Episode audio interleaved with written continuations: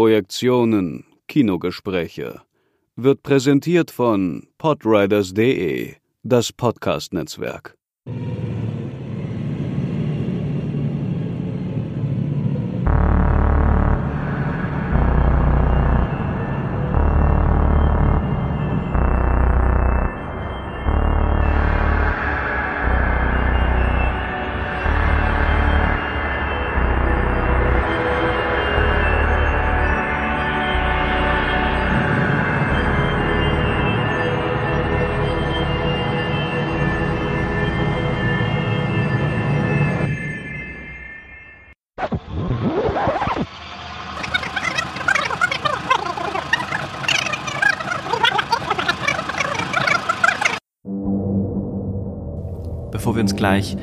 In Inland Empire und David Lynchs Gehirngänge stürzen, eine kurze Werbung in eigener Sache.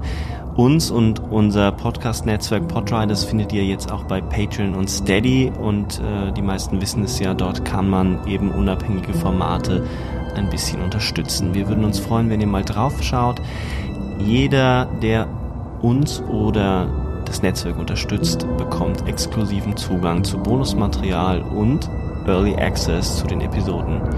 Aber jetzt auf auf ins Inland Empire.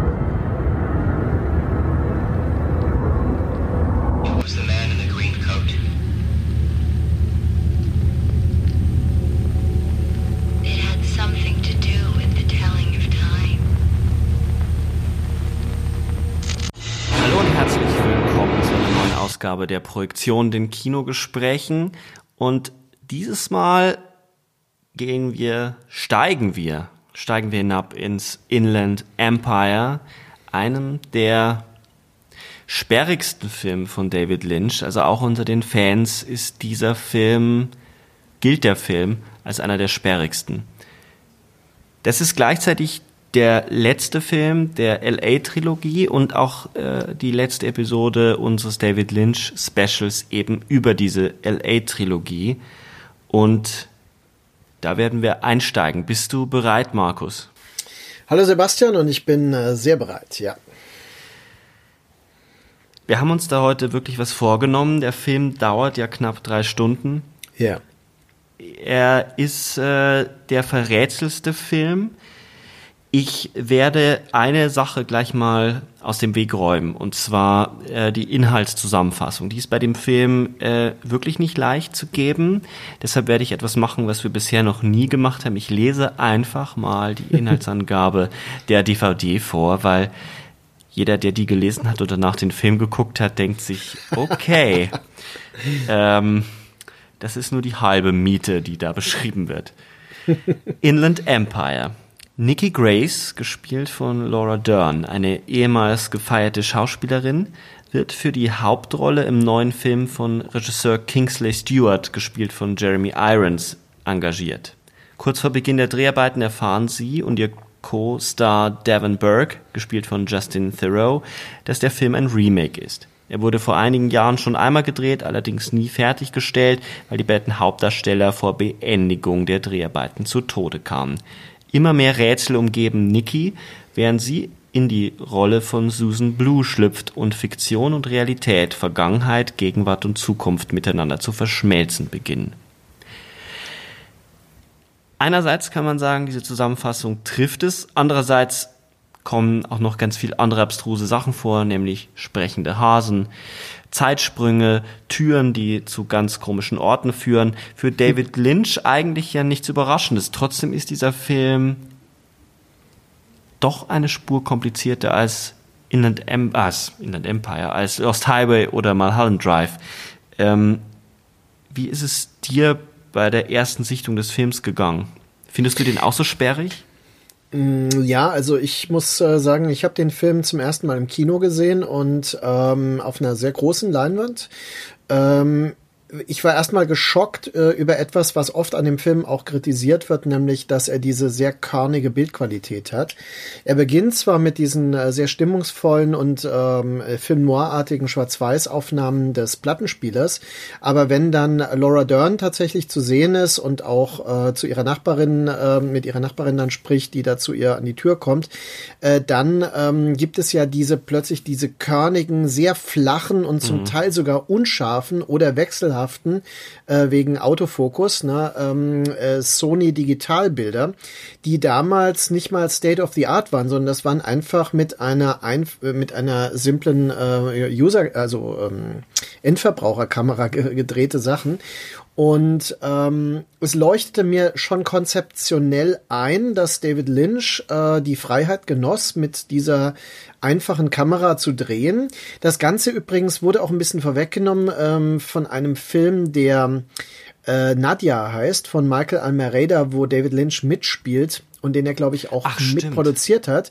Und dieser Film wurde teilweise mit einer Fisher Price Spielzeugkamera gedreht. Ja.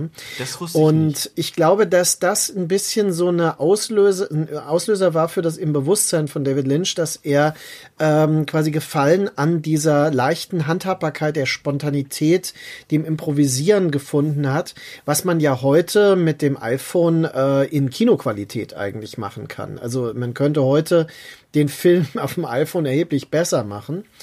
Aber er sagt ja, dass ihn gerade diese, diese flache Qualität auch ähm, äh, fasziniert hätte dann. So, was, äh, ich fand den Film sehr anstrengend. Ich hatte Kopfweh, nachdem ich den äh, im Kino beendet hatte. Ich war ähm, unerfüllt in gewisser Weise. Der Film rundet sich zwar, und ich hatte auch nie das Gefühl, dass der Film willkürlich ist. Das war ja eine weitere Kritik, die halte ich für eher äh, unberechtigt. Aus äh, rückwirkender Sicht, und ich habe den Film äh, kürzlich mit meiner Lebensgefährtin nochmal gesehen, war ich sehr begeistert von diesem Film. Ich glaube, dass er gereift und gewachsen ist jetzt über die Jahre. Er ist ja tragischerweise auch ähm, die letzte Kinoproduktion ähm, gewesen, die David Lynch ähm, äh, zustande gebracht hat. Danach ja. war ja eigentlich nur Twin Peaks 3 dann quasi das großformatige nochmal, was er dann aber für Streaming TV gemacht hat. Und die Ähnlichkeiten sind ein bisschen äh, vorhanden zu dem Konzept. Äh, ich finde eigentlich Inland Empire und Twin Peaks 3 mittlerweile die äh, lynchigsten Werke, weil sie dieses Labyrinth enthalten, was sich bereits in seinen ganz frühen Filmen andeutet. Also das, was man noch so als als äh, halb äh, audiovisuelle Kunst, also an, äh, teilanimierte Bilder und sowas begreift und auch ähm, Eraserhead. Also ich denke, Eraserhead ist ein Film, der eine größere Rolle spielt für die neueren Filme, also für jetzt Inland Empire zum Beispiel mhm. auch, als für die tatsächlich direkt danach gedrehten, weil weil da ist zwar die Ähnlichkeit bei ähm, Elephant Man mit dem Schwarz-Weiß oder so, aber der ist ja viel geradliniger. Ne? Und Hat das deswegen, was mit der ja. Hat das mit der Freiheit zu tun? Also ich meine, Eraserhead ist in einer kompletten Freiheit über, ich glaube, sechs, sieben Jahre entstanden. Ja, er ist mehrere Jahre, ja. ja. Und ähm, mhm. auch äh, bei Inland Empire, der Grund, warum er damit gedreht hat, ist, glaube ich, in erster Linie auch gewesen, weil keiner seine Filme zu dem Zeitpunkt mehr finanzieren wollte. Er hatte ja schon bei Mulholland Drive Probleme, mhm. die Kinoversion noch finanziert bekommen, wenn Kanal Plus nicht eingesprungen wäre. Also mit so einer Kamera hatte er natürlich die Freiheit, unglaublich günstig und mit einem ganz kleinen Team zu drehen, also fast ja, nur er und, und ja. äh, die Schauspieler. Äh, so hat er das ja auch begonnen. Also es ist, denke ich, ja bekannt, dass er mit Laura Dern angefangen hat zu improvisieren, sie quasi alleine erstmal gefilmt hat und aus dieser Improvisation heraus eigentlich die Filmidee sich konkretisiert hat und er dann quasi in Ergänzung dann diese anderen Dinge dazu entwickelt hat. Ähm, das leuchtet mir aber total ein, weil das ja etwas ist, was er mittlerweile auch propagiert, äh, dass er sagt, äh, angesichts der Corona-Lockdown-Situation, die ihn ja auch betraf. Ähm, er äh, ist in der Lage, quasi ähm, Kunst äh, unter den Bedingungen jeweils zu machen, die sich ihm bieten, ja. Und wenn er halt äh, äh, keine Kamera zur Verfügung hat, dann malt er halt ein Bild. Und wenn er kein Bild malen kann, dann baut er halt eine Lampe. Also das ist jetzt ein wörtliches Zitat. Ähm, das sind alles Dinge, die in The Art Life der, dem äh, schönen Dokumentarfilm über ihn auch deutlich werden. Da muss ich eben sagen, dass äh, Inland Empire absolut Sinn macht. Also der ist typischer als die vergleichsweise geradlinigen Filmerzählungen, die er vorher gemacht hat. Aber das haben ihn ja auch einige vorgeworfen. Einige haben ja, äh, Kritiker schreiben, er sei selbstverliebt, er würde wieder nur Themen aufgreifen, die er in allen anderen Filmen schon aufgegriffen hat. Das kann man teilweise verstehen. Mhm. Es sind Ähnlichkeiten, aber genau das macht ihn ja zu einem dieser großen Regisseure. Er hat eine Obsession, die er äh, verfolgt und bei Inland Empire kommen plötzlich alle auch äh, Medienkunst-Ideen, äh, die er hat. Also beispielsweise die Hasen, über die wir sicherlich noch sprechen müssen, war ja vorher schon eine Webserie, die er gedreht hat, ja. die er dann dort mit einbaut. Ähm, die, die, die Verschachtelung der Themen bis hinein in seine bildende Kunst, die einen ähnlichen Bildkosmos bedient all das kommt plötzlich in Inland Empire in einer in einer Radikalität zu tragen, dass man das Gefühl hat, da kommt ein Künstler zu sich selbst. Ja. Und das kann man doof finden, aber ich finde, man sollte erstmal Respekt davor haben, dass er da mit einer Kamera loszieht und einen Film auf mit einfachsten Mitteln dreht, der auch noch so gut aufgeht, weil es in der Tat mhm. nicht so ist, als dass das einfach willkürlich zusammengestückelt ist. Mhm. Ich glaube schon, dass die Dinge bei ihm größtenteils auch sehr kalkuliert sind, wie er sie dann zusammenbaut. Ähm, zumindest dann im Schnitt. Ja. Also ich denke, er hat, der Vorteil ist, er hat eine innere Mythologie, der seine Filme verpflichtet sind von Beginn an, die aber immer mehr ins Zentrum der Inszenierung rückt. Also die, die, die stellt er nicht immer ins Zentrum. Mittlerweile steht sie im Zentrum. Äh, das mhm. ist für viele äh, zu viel, also das ist zu viel Lynch, aber es äh, macht ihn äh, umso radikaler. Ähm, die Wiederholung ist ein Grundprinzip, das natürlich in früheren Filmen schon auftaucht. Und ähm, wenn man sich das Gesamtwerk anguckt, und das ist ja zum Glück nicht so umfangreich, dass man das nicht im Blick behalten kann. Es gibt ja diese schöne Box auch von Blu-rays, ähm, die das ermöglichen, dass man die Filme von Anfang an nochmal sieht. Äh, da fällt auf, dass er viele Motive immer und immer wieder in Varianten neu präsentiert. Und das scheint mir ein ganz wichtiger Schlüssel zum Verständnis dieses Films zu sein. Ich will auf einen Schriftsteller und und Filmemacher zurückgehen, den ich ähm, vor vielen, ja vielleicht vor 15, 20 Jahren ähm, völlig obsessiv bewundert habe. Und zwar Alain Robbe-Grillet. Das ist der Drehbuchautor von letztes Jahr in Marienbad. Mhm. Und äh, Romanautor äh, er hat äh, nicht umsonst einen äh, Roman geschrieben, der äh, Die Wiederholung heißt. das war, ein, ich glaube, sein letzter Roman sogar. Und äh, der vertrat äh, die These, dass es künstlerisch am fruchtbarsten ist, wenn man immer wieder um ein spezifisches Motiv kreist und dieses Motiv in immer neuen Varianten aus immer neuen Perspektiven akribisch genau beobachtet und be beschreibt gewissermaßen. Und seine Filme bestehen aus permanenten zyklischen und ritualisierten Wiederholungen. Äh, das ist in letztes Jahr in Marienbad eigentlich auch schon zu merken, obwohl der Film von René dann später inszeniert wurde und bei weitem nicht so sexuell aufgeladen ist, wie das im Drehbuch eigentlich gedacht war. Denn da sollte es ja wirklich um eine Vergewaltigung gehen. Ähm, in dem Film ähm, ist aber die Wiederholung relativ deutlich. Und dieses Meandern zwischen Motiven, die aber Leitmotive dann sind, die als Wiederholung und Variante ähm, des Immergleichen, die Wiederkehr auch des Gleichen dann ähm, erscheinen, das ist meiner Meinung nach der Schlüssel zum Verständnis von Inland Empire und auch von Twin Peaks ähm, dritte Staffel.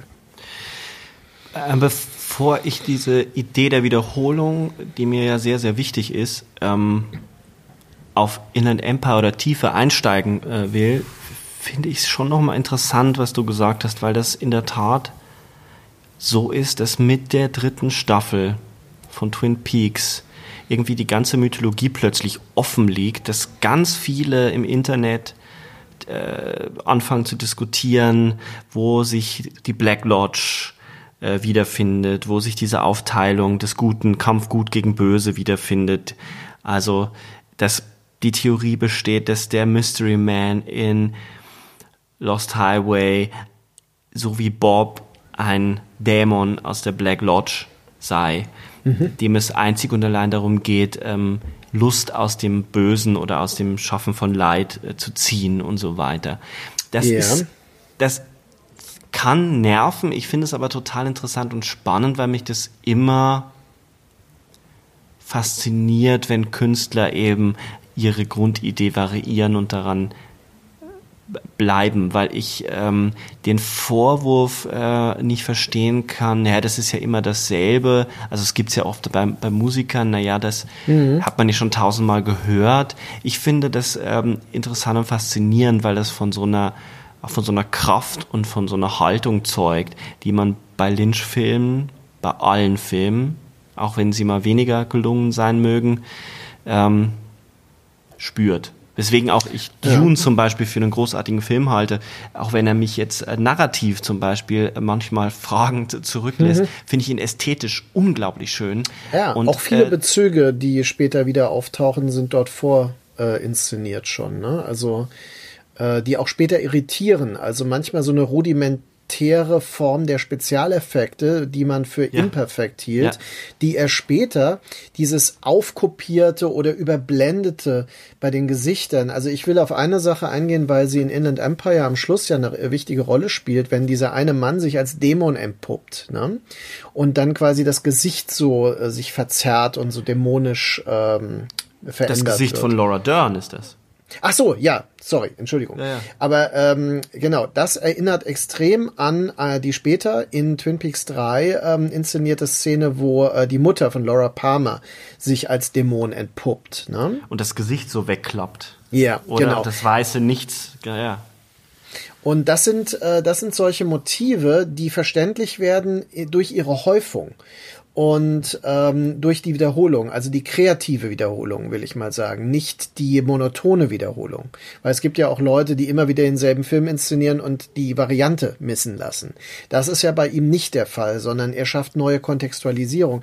Und das, was du sagtest, also dass diese Dämonen aus der Black Lodge sich ja von dem Leiden ähm, ernähren. Das wird ja auch noch äh, bebildert von ihm mit diesem Grieß, äh, nicht Grieß, äh, Maisbrei, Gambosia, ja. den sie dann äh, bereits in dem Film ähm, äh, Twin Peaks Fire Walk With Me äh, verzehren, ja, also wo das so in Nahaufnahmen gezeigt wird. Und äh, das sind alles Motive und Verweise. Äh, genauso dieses, äh, die Dämonen bewegen sich durch die elektrischen Leitungen. Das sind Motive, die ja in Blue Velvet zum Beispiel sehr deutlich schon vorkommen und dann in Lost Highway sowieso und in ähm, und Drive. auch in Inland Empire. In Inland Empire ist das ganz wichtig, die, genau. Ähm, die Lampe in, in dem Zimmer von Smitty äh, also in dem einen Set, in dem sie sich ja dann immer bewegt, in ihrer Wohnung. Ja. Also müssen wir gleich dann nochmal klären, wo das eigentlich liegt. Und äh, der Dämon, der, das, der ja gängigerweise meist das Phantom gilt, ja einmal mit einer Glühlampe im Mund erscheint. Genau. Ja. Also auch hier ist die Elektrizität ein äh, Mittel der Reise, aber interessanterweise fügt er ganz neue Portale hinzu. Ähm, das Hineinbrennen eines Lochs in Seide zum Beispiel ist ein mhm. wesentliches Portal. Durch das man dann in eine andere Dimension quasi blicken kann. Ja, ne? oder durch die Zeit reist. Durch also die Zeit, in die Vergangenheit guckt, ja. Mhm. Steigen wir doch mal ein auf die ja. Wiederholungsebene bei Inland Empire. Ähm, weil der Film alle Filme von Lynch haben eine Wiederholungsstruktur, also zumindest in der LA-Trilogie, wenn wir mal dabei bleiben und Twin Peaks mal auf die Seite schieben, weil das ein so großer Kosmos mittlerweile ist, der kaum zu bändigen ist äh, ähm, in einer Folge. Da müsste man speziell nochmal drüber sprechen. Es geht bei allen Filmen um Identität, Lost Highway, Mulholland Drive und Inland Empire. Es geht ja. um Wiederholungsstrukturen, also dass ein Leben wiederholt wird in der Differenz, also in einer mhm. Variante. Ähm, es gibt aber eine Steigerung von Lost Highway, der noch relativ straight ist. Es gibt wenig, es gibt ein Figurenarsenal, das eigentlich konstant bleibt und ein bisschen variiert, aber eigentlich von Anfang an die gleichen Figuren in unterschiedlichen Räumen auftauchen.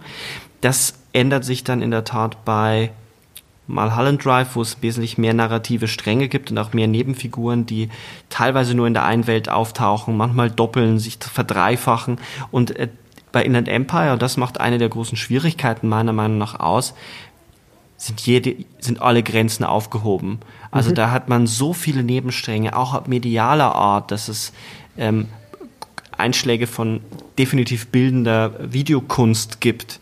Die berühmten, die berühmte Sitcom-Persiflage, wo mhm. eben drei Hasen auftreten, zu Lachen aus der Konserve, mhm. seltsame äh, elliptische Sätze sprechen, die zentral sind für Inland Empire. Inland Empire wuchert immens hat aber auch die größte Wiederholungsstruktur, weil sich ganz ja. viel in dem Film wiederholt. Von Sätzen, die gesprochen werden, teilweise ähm, in Varianten, teilweise eins zu eins, Figuren, die sich wiederholen, verschieben und Szenen, die sich wiederholen.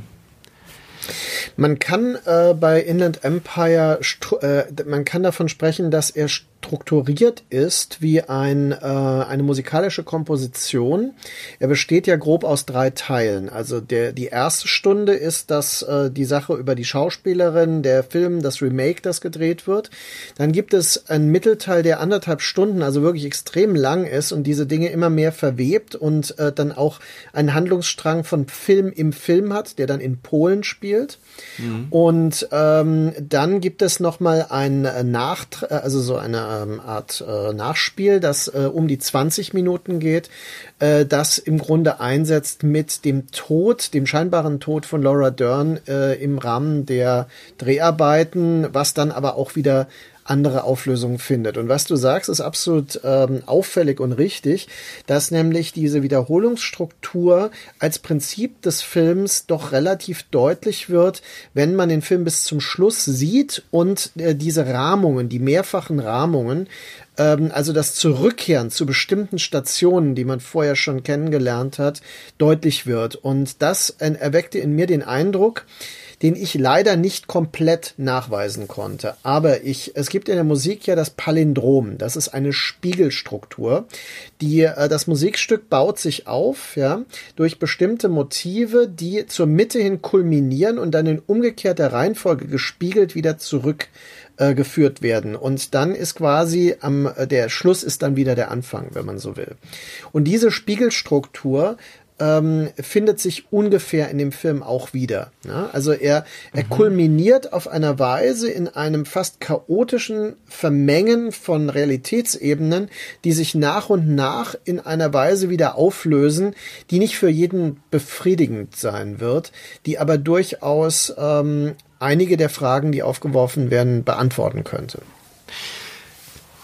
Behalten wir mal die, diese These im Hinterkopf und versuchen nochmal eine Struktur reinzukriegen. Ähm, du hast jetzt die ersten, die ersten eineinhalb Stunden als relativ klar auf die Schauspielerin auf. Eine Stunde. Mhm. Oder die erste Stunde auf Nikki Grace, gespielt von mhm. Laura Dern, runtergebrochen. Damit aber zum Beispiel das ganze Intro die ganze Geschichte, also die Schallplatte, die schon eingeführt mhm. wird, also ein mhm. mediales mhm. Bild, wo von einem, einer mysteriösen ähm, Sendung, the, long, the longest playing radio, radio play in the Baltic region, die Rede ist. Danach gibt es eine, eine Szene, die scheinbar in Polen spielt, ein, eine Prostituierte oder ein Liebespaar, das, äh, wo die Gesichter verpixelt sind oder unscharf sind. Mhm. Verpixelt stimmt nicht, sind unscharf oder hinter so einer Wolke.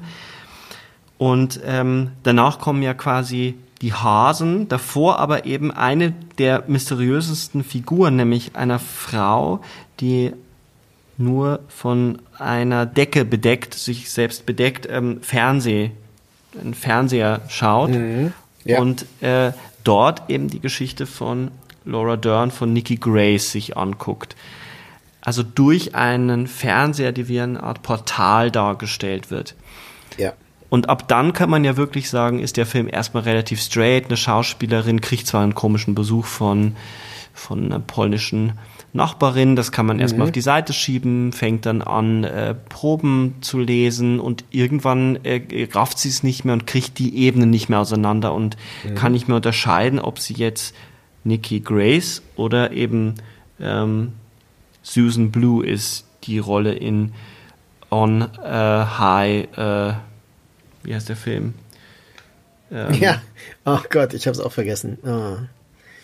On High in Blue Tomorrows. Ja. Äh, ob, sie, ob sie in dem Film äh, steckt. Und das ist ja, er klingt ja erstmal wie so, okay, ja, das haben wir vorher schon gesehen. Das ist typisch Lynch, Identitätsverschiebungen. Und dann hast du vollkommen recht. Dann verschiebt sich das so, dass noch eine dritte Ebene dazukommt und vielleicht sogar eine vierte Ebene. Einmal, dass es um Polen geht, um eine Vergangenheit, die auch mit Nikis Mann zu tun hat, der nämlich Pole ist, wo es auch Ja. sehr unheimliche Szenen gibt. Und es gibt noch eine Ebene, dass man äh, nicht mehr genau weiß, wie wird jetzt eigentlich die Vorgeschichte oder die Geschichte von Susan Blue erzählt, die aus sehr ärmlichen Verhältnissen eine Affäre mit einem reichen Mann äh, beginnt. Oder ist es auch die Vorgeschichte von Nikki, die ja scheinbar auch, wie das Gespräch der Nachbarin oder mit der Nachbarin naheliegt, auch äh, einen anderen Weg gewählt hat und sich hochgeschlafen hat, indem sie diesen reichen Polen geheiratet hat und jetzt als Ja. Schauspielerin eigentlich eher ein Hausfrauendasein geführt hat mit Bediensteten. Und jetzt äh, ihr Mann scheint das ja nicht so recht zu sein. Nicht nur, weil dort ein gut aussehender Co-Star wartet, sondern weil sie ja scheinbar unabhängig wird von ihm. Ja. Und man weiß nicht mehr so ganz genau, welche Geschichten werden erzählt und ähm, ist es für dich dann am Ende so, dass es zum Anfang zurückkehrt, weil das ja deine These wäre, dass es ähm, äh, also dass es wie kehrt es zum Anfang zurück? Das wäre meine Frage. Kehrt es äh, zeitlich zum Anfang zurück oder hat sich einfach nichts gelöst und man ist an derselben Grundproblematik angekommen? Okay, äh, das ist vielleicht ein bisschen missverständlich. Das meinte ich natürlich nicht, dass es keinerlei äh, Weiterbewegung gibt. Also äh, im Sinne von Alain Robbe-Grillet, den ich ja erwähnte, mit dem Modell der Wiederholung, ist es natürlich so und vielleicht sogar mit Nietzsches Philosophie der ewigen Wiederkehr des Gleichen. Ähm, das Gleiche ist nicht dasselbe und genauso ist es so, dass der ähm, die gleiche Situation äh, wie zu Beginn, das äh, sogenannte Lost Girl, das den Film im Fernsehen sieht, kommt am Schluss auch wieder. Aber dann kommt eben äh, Nikki Grace in die Welt des Lost Girls und scheint mit ihr zu verschmelzen. Sie küssen sich ja. So. Und also die Idee wäre eher, da, also wenn du irgendwas anderes siehst, äh, Nee, nee, ich, mir bin vollkommen, ich bin vollkommen bei dir. Aber die Idee ist die, dass natürlich die Wiederkehr der gleichen Situation nicht die äh, Wiederkehr derselben ähm, desselben Zustandes ist, sondern dass man hier durchaus eine Art spiralige Weiterentwicklung begreifen kann. Also quasi, dass man an derselben Stelle ähm, äh, wieder herauskommt, die dann aber auf einer Ebene höher betreten wird. Und die dann es ermöglicht, dass zum Beispiel das Lost Girl sich aus der Bannung durch diese äh, Film, das Filmerlebnis, das sie ja emotional total auffühlt. Man sieht das ja, sie heult ja dann auch. Es gibt ja mal eine Szene, wo man sie sieht, wie sie da ergriffen ist. Und diese Verführungskraft äh, des filmischen ähm, Konstruktes, das, auf, das sie quasi ähm, erstarren lässt, dass das dann aufgehoben scheint. Ich möchte übrigens hierbei sagen, das ist total wichtig, wenn ich das richtig in Erinnerung habe, ist das ja eine Kathodenröhre, also ein typischer alter Fernseher, ne, Ja, auf dem ja, sie ja. das guckt. Und ähm, und das ist ja auch ein rein äh, elektronisch erzeugtes Bild im Gegensatz zu der Projektion, die eine Reflexion von, äh, von Licht eigentlich ist. Also das Kinobild, äh, wenn man das im Kino sieht, ist ein äh, Mhm. per se anderes Bild als das, was sie sieht, wenn man durch die, in die Kathodenstrahlröhre blickt. Wo die Und da Strahlen hat man dann, ja auch eine Wiederholung Ja. Äh, des Gleichen, wie du schon sagst, es ist eine nicht eine äh, Kopie, Wiederholung Ja. in deinem Sinne und da strömt ja dann auch das Denken eines meiner liebsten Philosophen mit ein, nämlich Deleuze, der auch sagen würde, die Wiederholung produziert Differenzen, Ja. äh, äh, Variationen des, Gle Gleichen. ja, Ähm, die, das Lost Girl schaut in die, in, in die Röhre, also schaut in einen Röhrenfernseher und Nikki Grace oder ähm, Susan Blue äh, gegen Ende des Films schaut sich ja auf der Leinwand an. Sie begutachtet ja ihre eigenen, ihren eigenen Tod Ja. auf der Leinwand, weil ähm, auch damit spielt der Film ja immer wieder, dass eine Szene beginnt und danach die Kamera zurückfährt und eine Filmkamera zu sehen ist, dass äh, man danach erst begreift, dass eine Szene gar nicht real gewesen ist, trotzdem aber im Film unglaublich, also in der diegetischen Ebene, äh, unglaublich reale Effekte erzielt. Aber wir haben es mit einem Fernseher am Anfang zu tun, durch Ja. den geguckt wird und man hat es dann mit einer Leinwand zu tun. Und scheinbar geht es immer um, um bestimmte si- sich selbst beobachten oder eine Variante von sich selber beobachten. Also ich würde sogar so weit gehen zu sagen, dass die einzelnen Figuren Wiederholungen der anderen Figuren sind aber immer verschoben. Also dass das Lost Girl in einer gewissen Art und Weise, da kommen wir vielleicht irgendwie dann noch näher drauf, äh, wie genau, aber erstmal als These formuliert, das Lost Girl ist so das Zentrum des Films, das die eingeschlossene Schuld. Ähm, und Nikki Grace und, und Susan Blue und dann auch alle anderen Prostituierten sind irgendwie Wiederholungen des gleichen Themas, um das der Film kreist In verschiedenen Varianten. in verschiedenen Varianten. Also genauso die Männer. Also der, der, der Mann von, von Nikki Grace wird gespielt vom selben Schauspieler, der den Mann spielt in dem Film von Ja. Äh, Susan. Ist aber derselbe, der am Anfang auch ähm, äh, beim bei dem Lost Girl am Ende dann der Vater des Kindes ist. Ja. Ähm, zu der, der, zum Ende kommt es jetzt zu einer Wiedervereinigung der Familie. Und ähm, ich fand eine Äußerung von Dietrich Dietrichsen total interessant. Der, äh, und vielleicht ist das, äh, hilft uns das ein bisschen, das zu strukturieren. Er hat geschrieben, ähm, in der Taz damals, ein recht hübscher Einfall, dass ein altes Drehbuch wie eines der alten Häuser sein soll, in denen der Wiederholungszwang spukt. Also dieses Gespenstische, die Wiederholung kommt da drin vor und das Gefangensein. Also Gespenster sind ja auch oft gefangen in, in, Ja. in ihren Spukschlössern und dass dieses Lost Girl irgendwie gefangen zu sein scheint, Ja. deutet sich ja auch am Ende an. Die Frage ist nur, wie puzzelt sich das natürlich zusammen und was ist das eigentliche Thema des Films? Wo, worum, wo, wo, wo will Lynch hin? Welches Also ich, wür- ich würde an dieser Stelle vielleicht, äh, deswegen hatte ich die Sache, das Fernsehbild, die Schallplatte, äh, dass der Besuch des Kinos, sich selbst auf der Leinwand zu sehen, die, äh, die ständige Wiederholung, der Film, der gedreht wird, ist ein Remake eines Films, der aber selbst nie zu Ende geführt wurde. Äh, das Ganze spielt in äh, Los Angeles. Ähm, es gibt einen Tod auf dem Hollywood Boulevard in der, Gal in der Sterngalerie der Stars. Das Blut äh, der Figur, die Laura Dern spielt, fließt äh, aus ihr auf diesen Stern. Ja. Äh, ich weiß gar nicht, ich glaube, man sieht gar nicht, wessen Stern das ist. Aber es ist auf jeden Fall ähm, äh, deutlich, dass es Dietrichsen schreibt das an einer Stelle. Ja. Es ist, ähm, ich kriege den Namen nicht mehr hin, aber es ist eine Schauspielerin, die sich extrem gegen Prostitution eingesetzt hat Ah. und die immer gesagt hat, sie würde nie eine Rolle spielen, wo sie eine Ja. Prostituierte spielen will. Prostitution ist ist, ein großes Thema in dem Film. Ja gut, aber wir sind bei all diesen Elementen, sind wir genau in dem Kosmos, den, der sich bei äh, Lost Highway nur vage andeutet, der aber bei Mulholland Drive im Zentrum steht, nämlich der Mythos Hollywood, Los Angeles als die Stadt, dieser, die synonym ist mit Hollywood und quasi der Traumfabrik und äh, die Traumfabrik, die zugleich eine Albtraumfabrik ist bei Lynch. Ne? Und auch der Ort, wo man, äh, also wo er ja freiwillig lebt, also wo er hingezogen ist und sich offenbar auch äh, ja äh, wohlfühlt ne? als Künstler.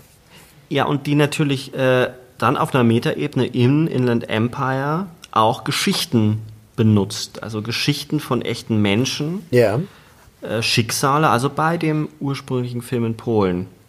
ja, So suggeriert der Film zumindest und es zeigt er auch. Aber der Mythos ist ja, dass die Hauptdarsteller in dem Film, also in dem Film eine Affäre miteinander haben, aber auch in echten Affäre miteinander haben, die zum Tode geführt hat, Eifersucht. Ja. Und das Ganze wiederholt sich ja jetzt wieder und wird ja auch teilweise durch den Bezug auf den Mythos ausgelöst, indem schon in diesem seltsamen, total überzeichneten satirischen Interviewsituation, wo sie mit äh, so einer komischen Talkshow Frau da rumsitzt und er sagt so, ja, äh, sie sagt so, äh, wie willst du denn äh, quasi bei dir halten mit so einer hübschen Nebendarstellerin Ah, ja, genau. so. Mhm. oder äh, Co- Co-Star. Und ähm, darauf greift Hollywood zurück und macht natürlich daraus auch wieder eine Medienmaschinerie und benutzt Varianten von Geschichten von Frauen in, also der Untertitel ist ja A Woman in Trouble, also von Ja. Frauenfiguren, die, die immer wieder einen bestimmten Weg gehen. Also etwas, was scheinbar klischeehaft ist, ähm, sozialer Abstieg, man muss sich prostituieren. Genau, Ähm. äh, Schauspielkunst und Prostitution ist ja sehr früh parallel geführt. Und er bezieht sich auf diesen Parallelisierungsmythos, dass Schauspiel auch Prostitution ist. Also das habe ich auch das Gefühl, dass er den mitzieht, dass es um den auch geht, dass es aber auch gleichzeitig um diese äh, ja relativ bekannte Dichotomie zwischen der Heiligen und der Hure geht. Naja gut, klar. Das geht, glaube ich, damit einher. Also das, das ist damit verbunden. Äh, Ich glaube aber, es geht noch weiter. Ähm, Ich habe ja selbst äh, in dem Vortrag, äh, den ich bei einer David Lynch-Tagung machte über die Topografie von LA, die These aufgestellt, dass LA für Lynch eigentlich primär ein mythischer Ort ist. Also kein wirklich realer Ort, sondern allenfalls einer, in dem sich Mythos, Fiktion und Alltagsrealität äh, permanent durchdringen. Und äh, durch meine eigenen Erfahrungen in LA kann ich sagen, das kann man so sehen, speziell wenn man möglicherweise dort gar nicht aufgewachsen ist, sondern später dorthin kommt mit diesen ganzen Bildern im Kopf, die ja dort produziert wurden und die nicht mehr wegzudenken sind von dort. Ne? Und äh, das ist also im Grunde etwas, was er äh, was er in Inland Empire deutlicher macht als in den anderen Filmen vorher. Und ähm, dass es ein mythischer Ort ist, der auch äh, Mythen hervorbringt und der dazu führt, ähnlich wie Twin Peaks natürlich eine Stadt ist, die in der dritten Staffel übrigens ja kaum vorkommt. Es gibt ja nur relativ wenige Szenen im Vergleich zur 18-Stunden-Serie, ähm, die wirklich in Twin Peaks spielen. Und äh, stattdessen gibt es aber Szenen, die äh, ja eben gerade in anderen, auch zum Teil mythisch aufgeladenen Orten spielen, wie New York City zum Beispiel oder äh, Las Vegas. Ne?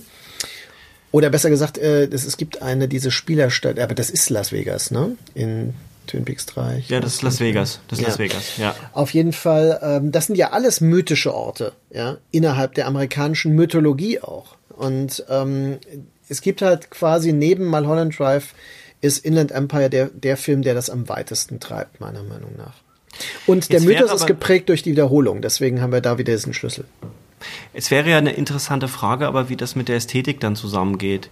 Mhm. Weil ähm, Mulholland Drive lebt ja ganz massiv von den Kinobildern, die er dann produziert. Obwohl es eigentlich eine Ja. Fernsehserie war, hat es ganz viel von so einem alten Mhm. Hollywood-Charme. Ja. Ähm, mit der Entscheidung auf einer DV-Kamera zu drehen, fällt das ja komplett weg. Also das heißt, der Film ist, ich würde ja dafür argumentieren, dass der Film trotzdem sehr, sehr schön ist. Wenn man sich darauf einlässt, produziert er unglaubliche Bilder und er schafft es, alles aus dieser Kamera rauszuholen, aber auf den ersten Blick ist er erstmal hässlich. Ja, Er genau. hat nicht die Größe.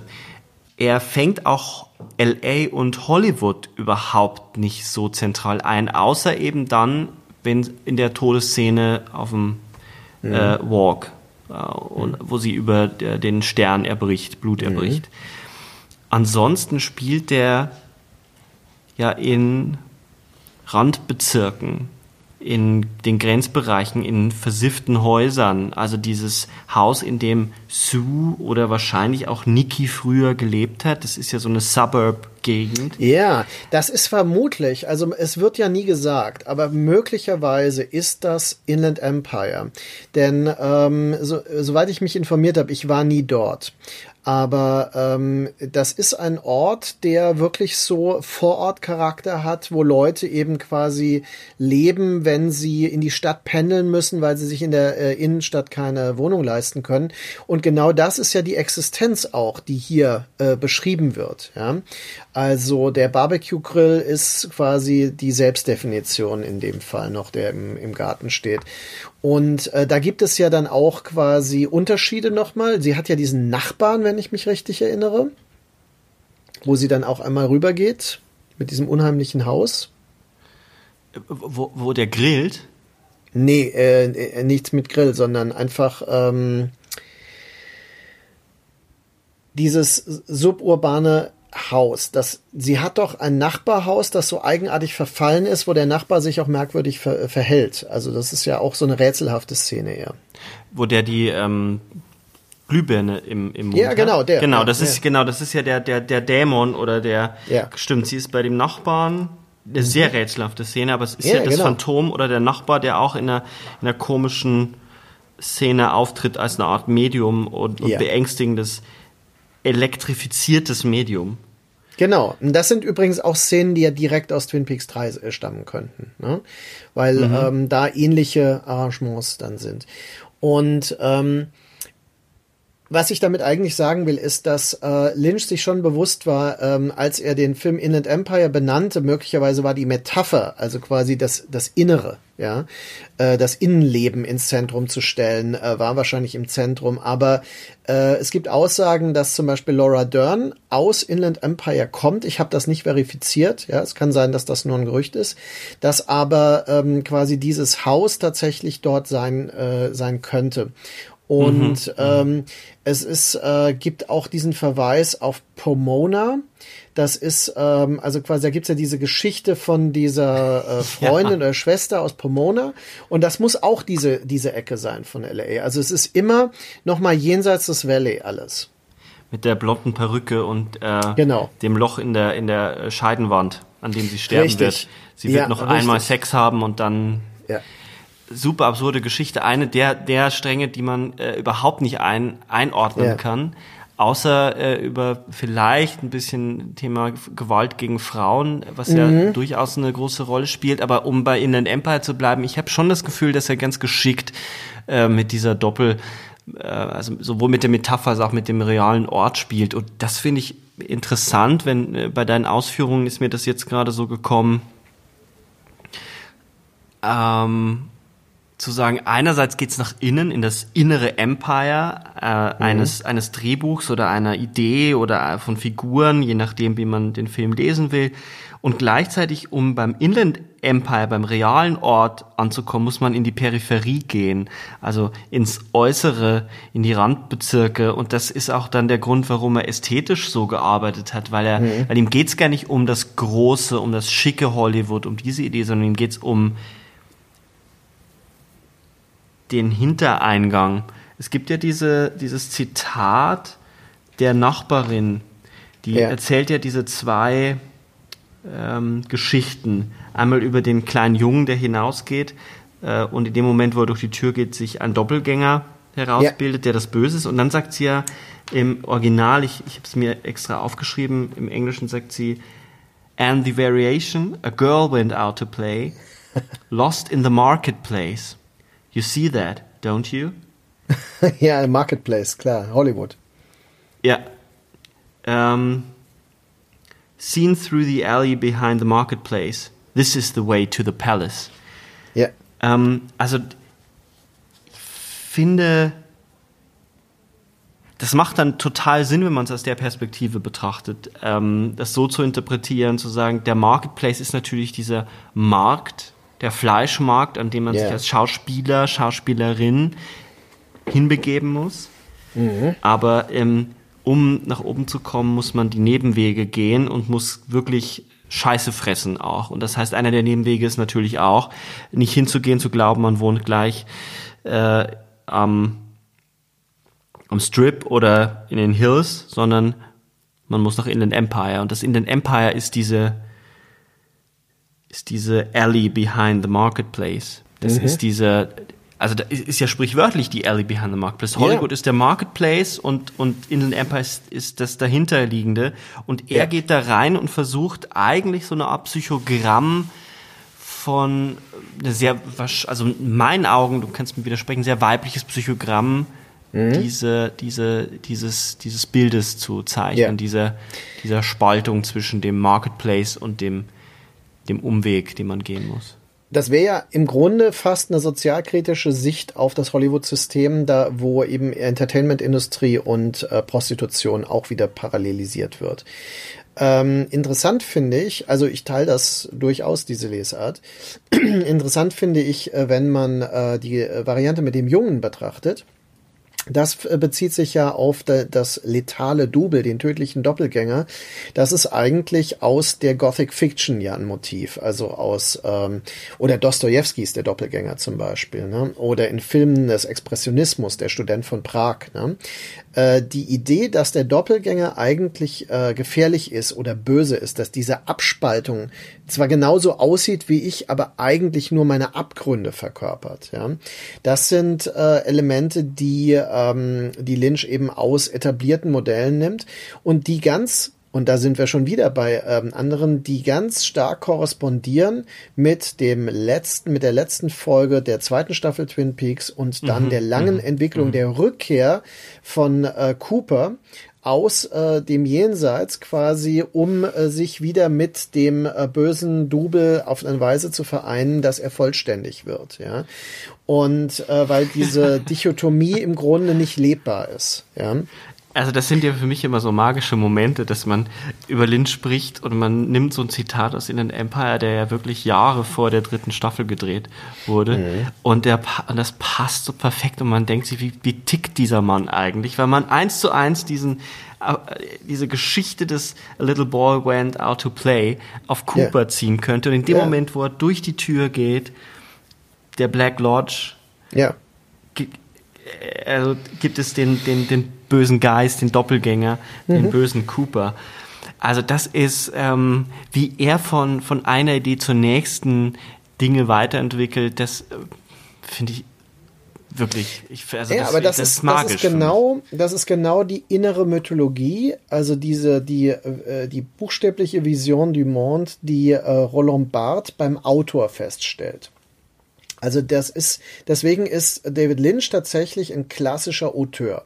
Ja. Und ähm, es ist sehr interessant, wenn man sich anguckt, wer hat denn vorher solche Modelle bedient. Und da ist man natürlich auch in Bereichen, die äh, Lynchs äh, Filmerfahrung möglicherweise entsprechen. Ähm, das hat man auf eine etwas harmlosere Weise mit äh, Filmen wie Achteinhalb von äh, Fellini, aber man hat es vor allem in Persona von Ingmar Bergmann. Wenn du dran denkst, äh, in Persona quasi angesichts des, äh, des Schreckens der Welt verliert die Schauspielerin ihre Stimme. Ähm, sie wird dann zu einem Phantom auf der Leinwand und ihr Sohn äh, versucht sie zu ertasten. Ja, dann da gibt es ja dieses berühmte Bild, wo so äh, sie auf diesem dieser Wand projiziert ist. Dann ist es so, dass in der Mitte des Films verschmelzen diese beiden Frauen. Die es gibt ja nur noch zwei Hauptdarsteller. Das ist absolut Mulholland Drive.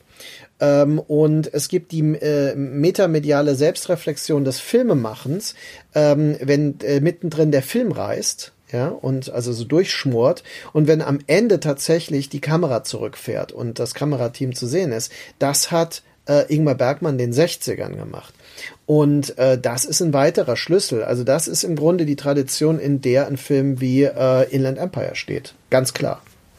Und es geht ja auch bei Persona natürlich auch um die Erfahrung von Weiblichkeit. Absolut. Also die, Absolut. die, die zwei Frauen, die scheinbar erstmal voneinander zu unterscheiden sind, nähern Ja. sich im Gespräch, in den Effekten, die ihre Gespräche ziehen, immer mehr aneinander an, dass sie fast die Rollen tauschen. Ja. Und ähm, so ähnlich ist es in einer radikalisierten und natürlich amerikanisierten Weise bei Inland Empire.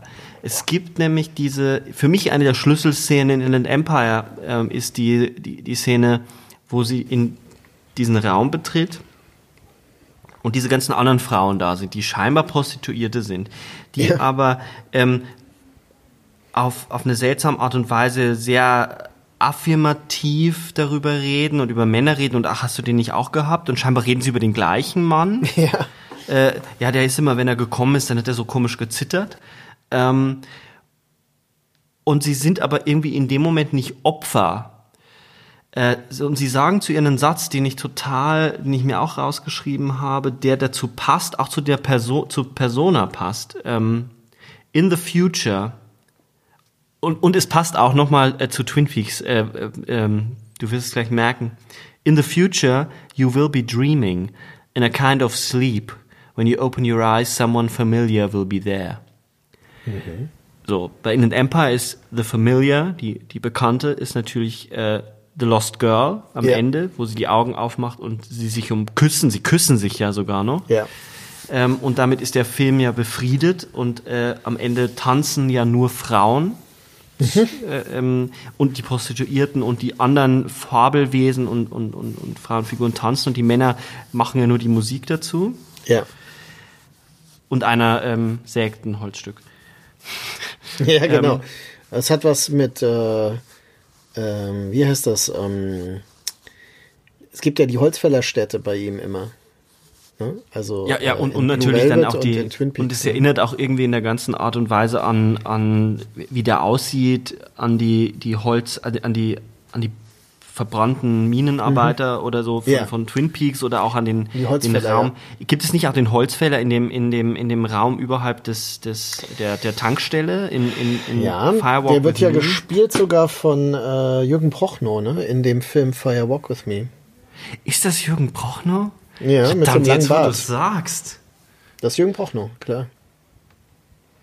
Ich weiß Ach, es, ich habe ihn darauf angesprochen äh, bei dem Interview, das ich mit ihm gemacht habe. Was hat er dazu gesagt? Nee, er hat. Nee. Ja, Jürgen Prochnow ist ein sehr reflektierter Schauspieler, der ähm, natürlich ähm, es extrem zu schätzen weiß, dass er mit David Lynch zum Beispiel gearbeitet hat und Teil dessen Mythologie geworden ist. Und wir haben kurz darüber gesprochen und er meinte, natürlich hat er keine Erklärung für seine Figur bekommen zu diesem, in diesem Zeitpunkt. Aber ähm, er ist natürlich Teil dieses Raums, Teil dieser Präsenzen und ähm, dort essen sie dieses Garbosia. dort ist auch wahrscheinlich Judy zu sehen. Die sieht nur aus wie ein kleines Äffchen in dem Fall, so in Schwarz-Weiß, ist so ganz merkwürdig dargestellt. Spä Und- später wird Judy dann eine Teekanne. Ja, also es ist, ähm, es ist auf jeden Fall äh, sehr, ähm, es nimmt sehr viel vorweg, möglicherweise auch assoziativ, was später konkretisiert wurde. Ich will ja gar nicht, ich, ich gehe ja nicht davon aus, dass er den Masterplan hatte. Denn äh, was man ja auch nicht überschätzen darf, äh, gerade Twin Peaks ist ja äh, von ihm und Mark Frost entwickelt. Mark Frost hat ja eigentlich auch die Mythologie von Twin Peaks dann erst ausformuliert.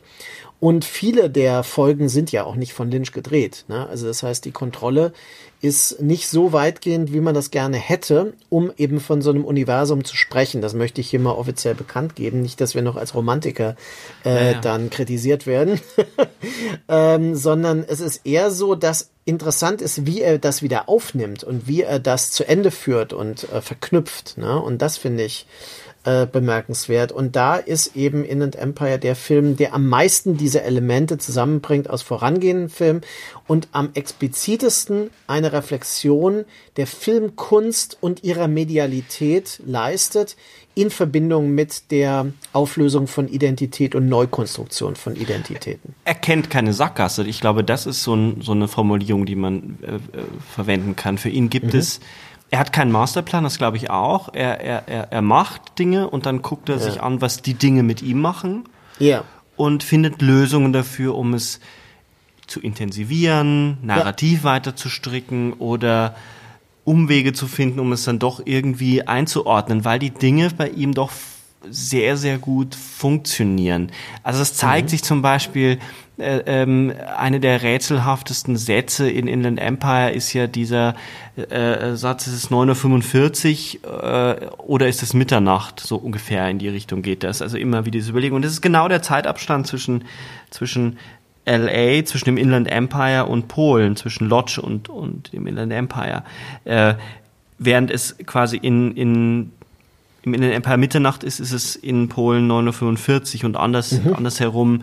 Ähm, damit spielt das, das heißt, es, es spielt sich etwas Gleiches ab, aber unter anderen zeitlichen Bedingungen zum Beispiel. Mhm. Und genau diese zeitlichen Restriktionen, all die Dinge, mit denen wir eigentlich unsere Identitäten kartografieren oder eingrenzen, die löst er auf in so ein Delirium ja. und stellt alles auf die gleiche Ebene. Ähm, ich will gar nicht so tief darauf eingehen, aber solche Ideen finden sich beispielsweise bei, bei Philosophen wie Deleuze, die, die äh, sagen, ähm, um es jetzt einfach auszudrücken, alles ist irgendwie in der Welt, aber nicht alles ist immer aktualisiert. Das bedeutet, selbst die Idee der, des Ottomotors, ähm, die Möglichkeit, den zu erfinden, gab es schon im, mhm. in der Steinzeit, aber es war nicht aktualisiert. Ähm, mhm. die, die Idee des Stroms, die Idee des elektrischen Lichtes, all die Dinge sind immer schon da und dann und es und es gibt so etwas, wo sich wo alles auf derselben Ebene ist, aber sich trotzdem unterscheidet und so ähnlich, glaube ich, lässt sich auch der mittlere Teil bei Inland Empire beschreiben. Alles unterscheidet sich, aber ist trotzdem auf derselben Ebene. Alles äh, es ist möglich von von innerhalb von einem Bild zum anderen in Polen und dann wieder in Amerika zu sein. Ja. Und trotzdem ist es der ähnliche Intensitätsraum oder ein Raum, der irgendwie mit einer, mit einer, äh, mit Schicksal von Weiblichkeit zu tun hat. Also es ist erlaubt für den Mann, zu den Prostituierten zu gehen.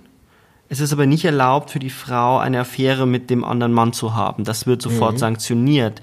Und das findet sich ja immer und immer wieder auch in dem Monolog von Laura Dern, den sie diesem seltsamen fast schon, der ist ja heißt ja auch Mr. K, also als wäre es aus einem, aus einem aus Kafkas Roman Der Prozess entsprungen, mhm. dieser, dieser stumme, bebrillte Bürokrat, der da sitzt und eigentlich ja. nichts macht. Und sie erzählt diese Geschichten, wie sie sich gegenüber gewalttätigen Männern wehrt. Also irgendwie, mhm. sie hat ihm so in die Eier getreten, dass ihm die oben wieder rausgekommen sind also sie vergewaltigen wollte und so. Und ich habe schon das Gefühl, es geht ihm um, um verschiedene und trotzdem ähnliche, gleiche Varianten des Missbrauchs von, mhm. von Weiblichkeit bis hin eben zur Narrativ, zum narrativen Missbrauch, dass eine Figur immer und immer und immer wieder missbraucht wird mhm. in einem Film, bis sie von der Hauptfigur befreit wird. Mhm. Ähm, was auch wieder eine Verbindung zum Schicksal von Laura Palmer ist, ne? Wie, wie meinst du das genau? Also naja, ich, weil ich sie sehe, ja ich auch ein, äh, ein Missbrauchsopfer ist, das aber quasi mhm. den Missbrauch zyklisch wiederholt und sich selbst äh, quasi ermächtigt, indem sie das ähm, versucht zu organisieren sogar. Ne? Ähm, das ist also ein Thema, das ihn beschäftigt, will ich damit nur sagen. Und das ist natürlich auch, was die Figuren aus äh, Lost Highway betrifft, die weiblichen Figuren. Mhm, ja. ja. Und ähm, also es ist immer, es geht um diese Machtverhältnisse und Missbrauchsstrukturen und ich denke, ja, das ist vermutlich auch ein unterschätztes Thema bei ihm. Das äh, andere ist eben diese Auflösung verlässlicher Zeitlichkeit und das ist ganz interessant, weil ähm, wenn man über Film und Zeit nachdenkt, gut, man kann dann auf ähm, verschiedene Leute kommen, aber einer aktuell wäre Christopher Nolan. Und das ist ja jemand, der sehr intensiv in der Verschachtelung von Zeit äh, befasst ist. Ne? Ähm, und das Interessante ist, dass äh, Nolan im Gegensatz zu David Lynch aber fast mathematisch vorzugehen mhm. plant. Also er, er ähm, schafft Pläne, er, äh, man kann die Zeitstrukturen, also er hat das ja selbst vorgeführt von äh, Memento zum Beispiel, mit so einer Kurve darstellen, wo sich zwischendrin äh, äh, Verbindungen schaffen lassen und die kulminiert dann an einem Punkt, an so einem Umschlagspunkt. Das ist sehr interessant, weil es ähm, ein bisschen was mit der Philosophie der Zeitlichkeit von Heidegger in Sein und Zeit zu tun hat, nämlich ähm, diese Idee, dass äh, es natürlich Gegenwart, Vergangenheit und Zukunft gibt, aber dass das eine ohne das andere nicht denkbar ist und dass der Moment, äh, an dem das deutlich wird, äh, in dem nämlich die Zukunft sich in der Vergangenheit abbildet oder in der Gegenwart, das nennt ähm, Heidegger ja die Ekstasen der Zeitlichkeit und das aus sich herausstehen von Zeit in dem Moment. Und das ist aber, glaube ich, wieder eine Verbindung, die David Lynchs Umgang mit Zeit und Dimensionsebenen klar macht. Denn ihn interessieren genau diese Momente, in denen solche Bezüge deutlich werden. Also wie du das sagtest, das, das Blicken durch ein durch, durchschmortes Objekt in die Vergangenheit, die wo dann die Frage aufkommt, ist das überhaupt eine Vergangenheit oder ist es eine Fiktion? Und ähm, David Lynchs Filme sind deswegen komplexer als zum Beispiel Nolans, weil sie diese zusätzliche Ebene der Hinterfragung von Realitätsstatus haben. Also es ist nicht per se Existenz, sondern es ist auch Imagination. Jetzt machst du es mir ganz schwer darauf zu antworten, weil ich ähm, gleich drei Gedanken habe. Ähm, okay. Eine direkte Aber Antwort. das macht es schon Sinn für dich. Das wäre jetzt erstmal, weil ich äh, hatte jetzt Zweifel. Total, das macht total Sinn für mich. Ähm, äh, allgemeinste Antwort, glaube ich, auf, auf Nolan äh, und den Unterschied zu Lynch. Ich glaube, während Nolan immer noch in der Repräsentationslogik von Zeit bleibt, weil er mhm. mathematisch vorgeht. Also die Zeit lässt sich immer noch in irgendetwas repräsentieren. Ja. Das löst Lynch auf. Also Lynch ist wesentlich näher beispielsweise an dann jemanden wie Deleuze ja. als äh, Nolan, der, der darüber müsste man dann reden, wie nah der dann an so etwas äh, ist. Äh, aber die Zeit wird bei Nolan schon noch immer irgendwie gespiegelt und nicht so durcheinander gebracht. Er reflektiert sie aber auf jeden Fall. Mhm. Ähm, da ist Lynch radikaler. Ähm, die, die Sache mit dem durch die ähm, durch ein in einen Stoff gebranntes Loch blicken. Da habe ich noch zwei Gedanken gerade gehabt, weil du das so schön formuliert hast. Man weiß ja nicht, ist das in die Zukunft blicken oder äh, oder ist das Fiktion? Ich, man könnte sogar sagen, ist das in eine in eine Vergangenheit blicken, die mal Zukunft war. Also man kann bei Lynch die die die Zeitstrukturen so durcheinander wirbeln, yeah. dass äh, dass man gar nicht mehr weiß, auf welcher Ebene man sich bewegt. Und es ist aber interessant, dass es trotzdem immer sehr materiell über Material gedacht wird. Also das heißt, das grieselige mhm. Bild des Fernsehers äh, in Polen ist des Röhrenfernsehers zeigt, verortet das ganz genau natürlich ja. in Polen und auch, dass es nicht Gegenwart sein darf. Und das, das Loch in ein Seidenkleidungsstück gebrannt wird, ist super interessant, weil die Seide natürlich ein sehr weiblicher Stoff ist. Es gibt kaum äh, äh, Männerkleidungsstücke in Seide. Mhm. Es gibt äh, manchmal vielleicht das Innenfutter aus Seide oder eine Krawatte aus Seide, aber wirklich ein ganzes Kleidungsstück aus Seide nicht, so dass man sagen kann, die Seide ist eher ein, ein, ein Stoff der Verführung, sehr weich, sehr sehr mhm. sanft. Das heißt, er speichert bestimmte sexuelle, also Räume, Konnotation, Körperlichkeit auf. Das fand ich irgendwie interessant, zumindest drüber nachzudenken, zu spekulieren, dass das nicht willkürlich ein Seidenstück mhm. ist. Und es ist interessant, dass sie sagen, du musst äh, ähm, ein Loch in ein Seidenstück ähm, brennen und seine Uhr um das Handgelenk legen. Und das finde ich ist so eine clevere Metaph oder Allegorie auf, auf Prostitution, ähm, weil der Mann erkauft sich Zeit bei einer Frau. Mhm. Nicht nur Zeit, aber natürlich Zeit. Das ist zeitlich ja, begrenzt. Ja. Und er muss, Richtig, ja. sie, sie, muss seine Uhr tragen und die läuft dann rückwärts. Also mhm. müssten sie durch eine bestimmte Form des Verkaufens, des Marketplaces hindurch blicken, um zu Variationen der Identität mhm. zu kommen, die es zu überwinden gilt, gemeinsam dann in einem Tanz. Und das finde ich, das finde ich so ein Zeichen dafür, dass es bei Lynch eben nicht so willkürlich ist, ah ja, ich mache jetzt irgendwas abgefahrenes, ah, ich Zigarette, äh, Seide, Loch reinbrennen, fertig. Sondern dass er sehr, sehr genau über Materialität nachdenkt. Ja gut, aber das macht ihn ja auch als bildenden Künstler aus. Ich meine, äh, seine mhm. ganzen äh, Werke, also wenn man mal eine Ausstellung von ihm gesehen hat, und ähm, das kann ich auch nur empfehlen, äh, da ist es ja so, dass er sehr stark mit Texturen und äh, physischen Materialien äh, arbeitet und auch Mixed Media Werke produziert. Ähm, also meine Lieblingssachen ähm, sind ja so seine äh, Animal Kits so Bausätze, wo er tote ja. Tiere auseinander äh, nimmt und die dann als Einzelteile beschriftet, so dass man sie wieder zusammensetzen kann. Ähm, das sind natürlich äh, ja Materialwerke, äh, also äh, Reliefs äh, und Collagen und so weiter.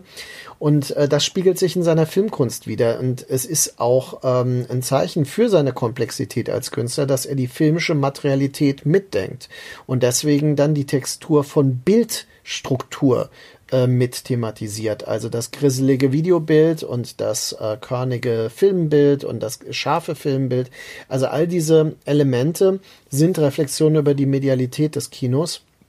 und äh, auch über die Funktionsweise. Und das finde ich, ähm, ja, ist eigentlich immer noch auch relativ, also klar, Lynch ist schon viel diskutiert, aber da ist äh, das Ende noch nicht erreicht, meiner Meinung nach. Also da würde ich auch sagen, ich finde, ja, Lynch ist viel diskutiert. Er ist aber hauptsächlich auch aus so einer Psychoanalyse Ja. diskutiert. Ja. Ähm, hauptsächlich auch immer narrativ, also die Form. Mhm. Ähm, auch zum Beispiel in Bezug auf das, was du gesagt hast, zu diesen, zu diesen Kids, also diesen, der Fisch, der auseinander montiert ist, der sich ja dann eben nicht mehr zusammensetzen lässt. Das ist ja der, Ja. der Witz, dass du plötzlich, du setzt, du zerlegst etwas Dekonstruktion? Es ist eine Dekonstruktion, was er eigentlich Ja. vollführt. Und auch der Bezug zu ihm, zur Postmoderne, zu, zu sagen, wie, wie viel Denken und wie viel Philosophie da drin ist, ohne dass er das wahrscheinlich alles gelesen hat oder rezipiert hat. Das ist beeindruckend. Ich glaube, zu ihm kann man wahnsinnig viel machen, zumal ja äh, Inland Empire so gut wie unbesprochen ist, immer noch. Und ähm, und das hast du in dieser Episode auch nochmal auf den Punkt gebracht mit der dritten Staffel Twin Peaks so ab, rückblickend sich das ganze Werk nochmal komplett anders auffächert. Bis hin, dass man dort Motive findet, als du gesagt hast, dieses, diese Idee der, der Gewalt gegen Frauen. Äh, denk an ähm, Wild at Heart, die Szene von Klar. ähm, Willem Dafoe genau. und, und Laura Dern. Und auch ihre Missbrauchsgeschichte mit dem Onkel. Ne? Stimmt.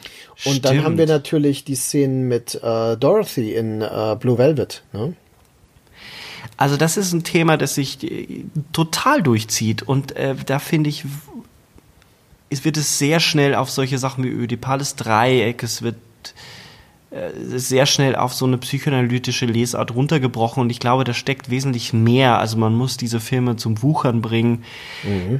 Ich glaube, dass wir damit fast sogar rausgehen könnten, weil jetzt zu sagen, man, wir, wir könnten Inland Empire irgendwie bändigen in, in einer Episode, ist absurd, weil dieser Ja, Film. man, man sollte das auch gar nicht. Ich finde, Inland Empire, ähm, das wäre, um mit äh, Deleuze und Guattari zu denken, das wäre ein Rhizom von einem Film. Es ist ein äh, Film, der auch innerhalb eines Geflechts verortet ist, was das Gesamtwerk von David Lynch ist, das wiederum in einem anderen, größeren Kontext verortet ist von Filmkunst. Und irgendwo verbindet dann irgendeine Wurzel, äh, wie ich das ja versucht habe darzustellen, ein Film wie Persona mit einem Film wie Inland Empire. Aber ähm, das erfordert auch nicht die endgültige Lösung. Ja? Also das wäre tatsächlich vermessen und ähm, auch nicht im Sinne des Werkes. Das Werk will erschlüsselt, äh, ähm, also entschlüsselt werden bis zu einem Punkt, wo sich komplett neue Fragen auftun, die sich dann aber wieder nicht beantworten lassen. Und ähm, genau das ist aber der Punkt, dass man im Nachhinein versteht, wie komplex eigentlich das Gesamtwerk von David Lynch ist. Das ist nämlich etwas, was, glaube ich, bei einigen Regisseuren, ähm, David Cronenberg ist ein weiterer Fall, wo man das so sehen muss. David Cronenbergs Filme wirken ja wesentlich simpler eigentlich. Aber wenn man sie als Gesamtwerk betrachtet, dann entfaltet sich etwas, was auch wiederum eine Vision du Monde darstellt, äh, die eine innere Mythologie hat, also die Idee des neuen Fleisches, die Idee des Creative Cancer, die auf unterschiedlichsten Ebenen durchgespielt wird. Die Idee des Unbewussten, der Psychoanalyse und so weiter. Also das ist bei David Cronenberg zum Beispiel etwas, was dann ähm, ein Film wie Map to the Stars total klar macht. Warum gibt es diesen Film und was hat er eigentlich mit Crash zu tun und was hat das alles mit Videodrome zu tun?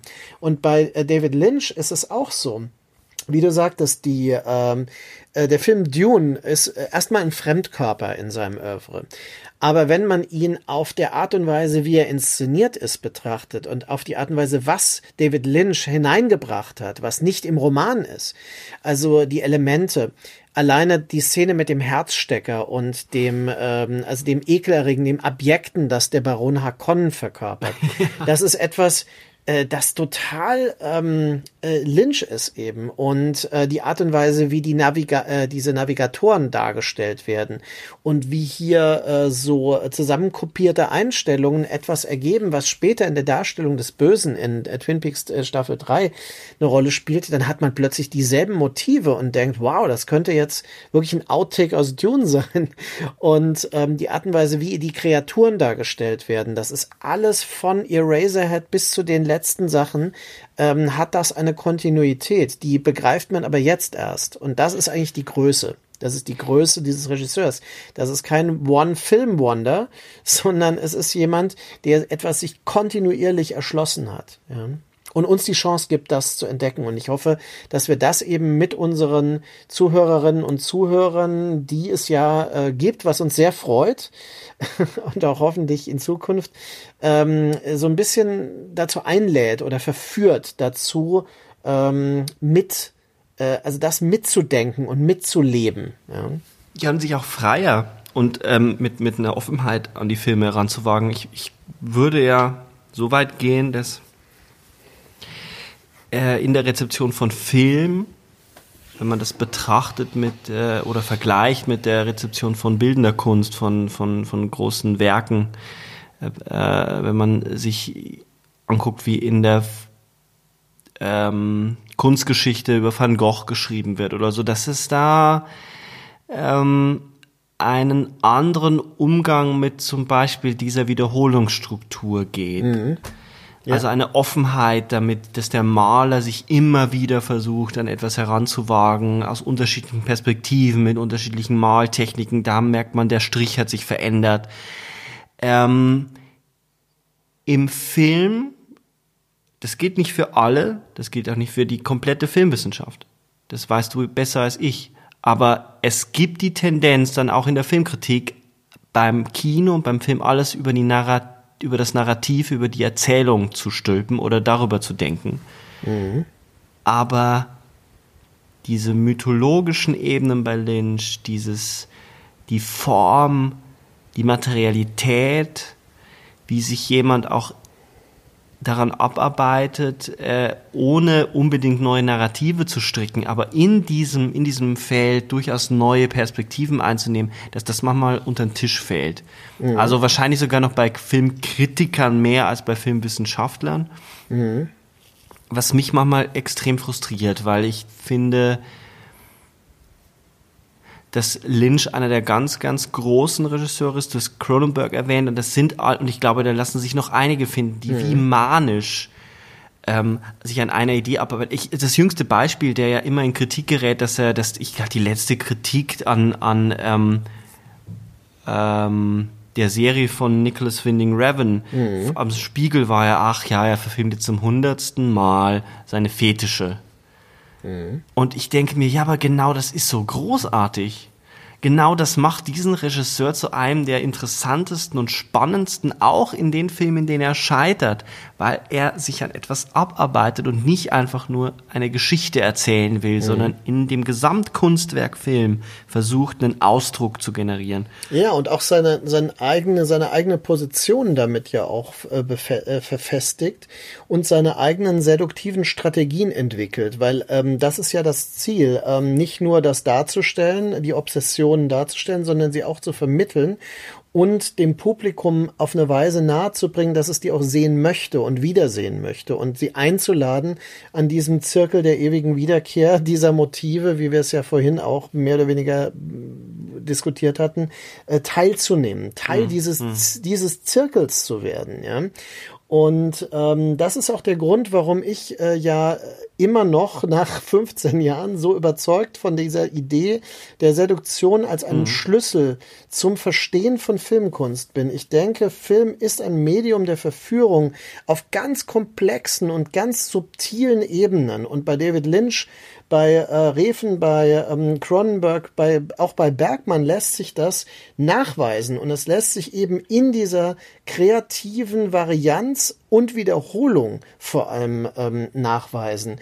Und ähm, da denke ich, äh, kann man tatsächlich neu ansetzen und wieder ansetzen und weiterkommen. Ja, und äh, wenn man wirklich sich für Filmkunst interessiert, aber wie du das ja sagtest, ich meine, nicht jeder interessiert sich für Film als Kunst oder Filmkunst. Äh, manche Leute benutzen Film, manche Leute nehmen Film als Vorwand, um davon ausgehend irgendwas anderes zu erklären, und manche Leute interessieren sich überhaupt nicht für Filme und reden trotzdem drüber. Aber ähm, das ist natürlich das Uninteressanteste. Auf jeden Fall, ähm, das denke ich, das, das haben wir auch jetzt gemacht. Also wir haben darüber gesprochen, über die Vereinnahmungsstrategien, über die Modelle, ähm, die Strategien, die Lynch über mehrere Filme entwickelt hat, über eine ganze Box von Blu-rays, die man mittlerweile ja. schön äh, neu sichten kann und ähm, er verweigert sich natürlich der hermeneutischen äh, Lesart, der Interpretation seiner Filme auf eine verbindliche Weise. Er erklärt die Dinge nicht und so weiter. Aber das ist ja genau der Punkt, weil er ja andere Strategien entwickelt hat und wir haben uns denen jetzt punktuell angenähert. Aber es ist noch genug Raum für unser Publikum, äh, diese Filme für sich neu zu entdecken. Und damit würde ich wirklich das äh, äh auf, auf die positivste Weise zurück und weitergeben an unser zu, an unsere Zuhörerschaft.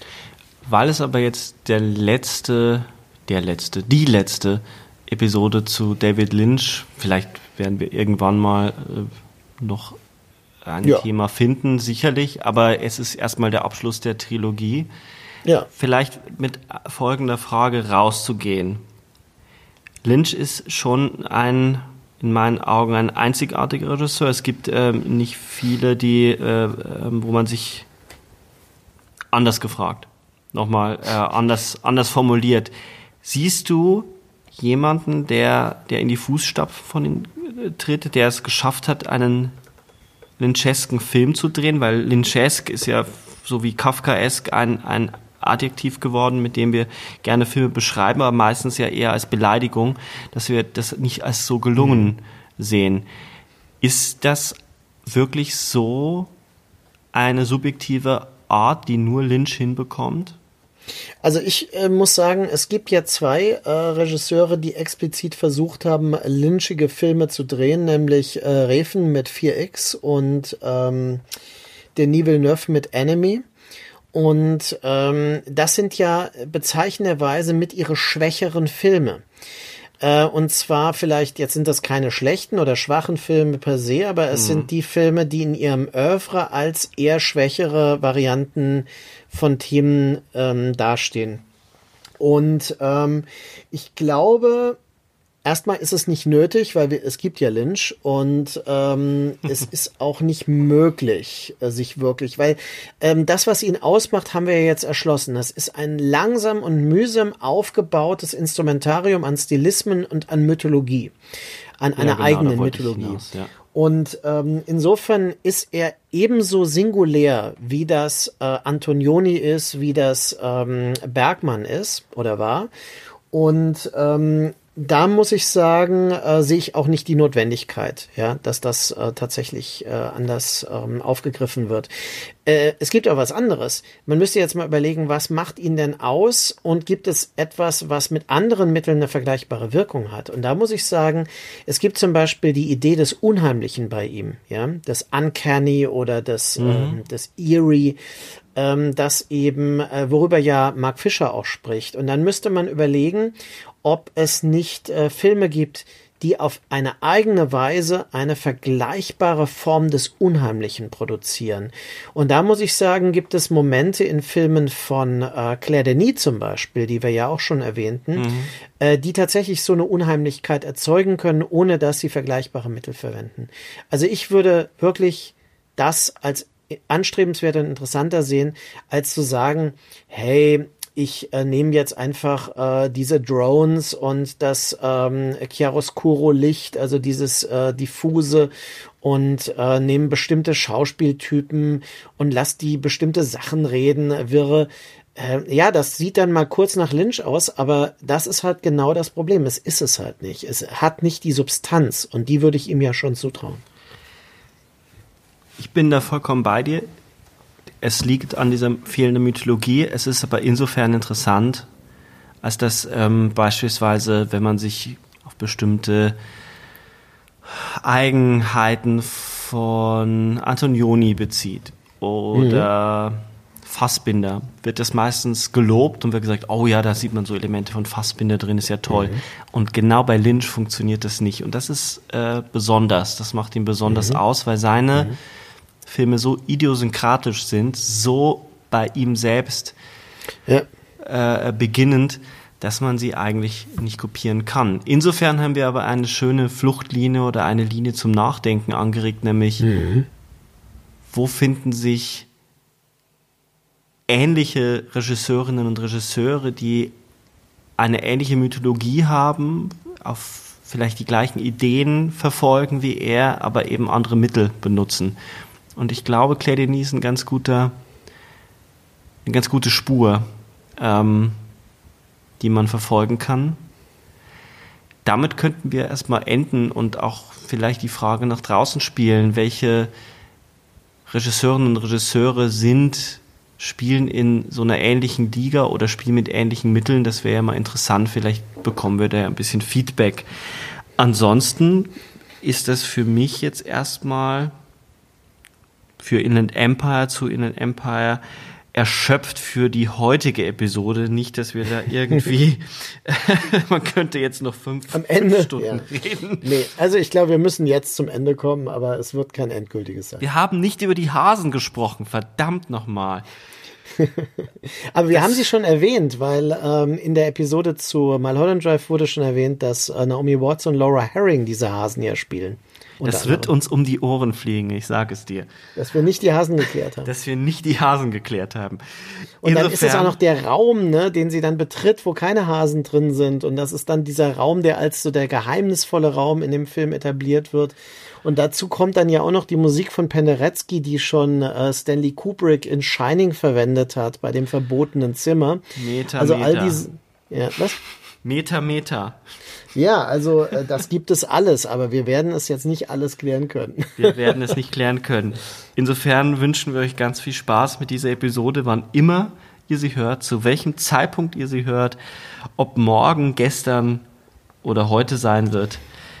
Ich sage liebe Grüße nach draußen und viel Spaß mit in den Empire. Tschüss, ich grüße mit meiner David Lynch Tasse.